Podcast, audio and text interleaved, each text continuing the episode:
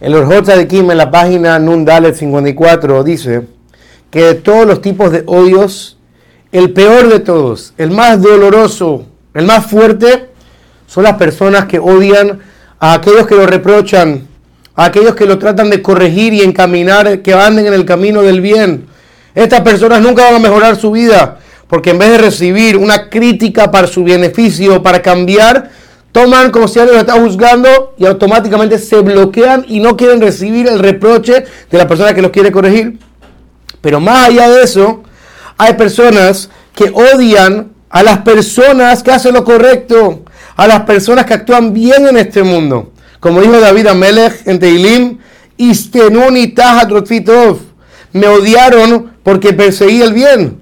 Y dice los Kim que las personas que andan en este camino de odiar a los que hacen lo correcto son consideradas personas que odian a Hashem. Porque en vez de decir, wow, esta persona sirve a Hashem, adora a Hashem, honra a Hashem, y debería estar orgulloso que hay personas que están sirviendo a Hashem, me arrabia o me molesta que esa persona está sirviendo a Hashem.